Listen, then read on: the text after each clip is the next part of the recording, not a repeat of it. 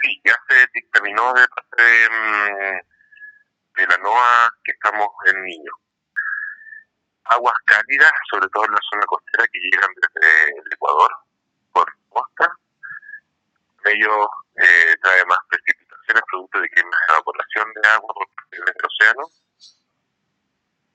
Eh, en general hay un debilitamiento de los vientos del sur, que son provocados por este anticiclón del Pacífico Sur, este frente de alta presión que está fijo frente a la costa. Ese se debilita, por lo tanto los vientos que van de sur a norte, paralelos a la costa,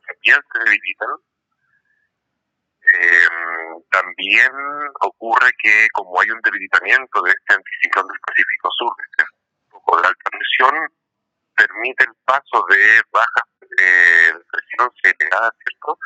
Desde la zona austral hacia, la, hacia Chile central, lo que podría traer en, eh, en su momento, si es que ocurre eso, eh, eventos de marejada hacia la zona central de Chile, dirección de viaje no sur, sino eh, oeste o incluso norte, como ocurrió en 2015. Hay, hay distintos tipos de niños. Está el niño canónico, se llama que es el niño eh, tradicional, en donde estas anomalías de temperatura alta en el océano se ven en la zona ecuatorial y se despliegan hacia la zona de eh, América ecuatorial. ¿ya? Este es el niño tradicional, que es el que estamos teniendo ahora.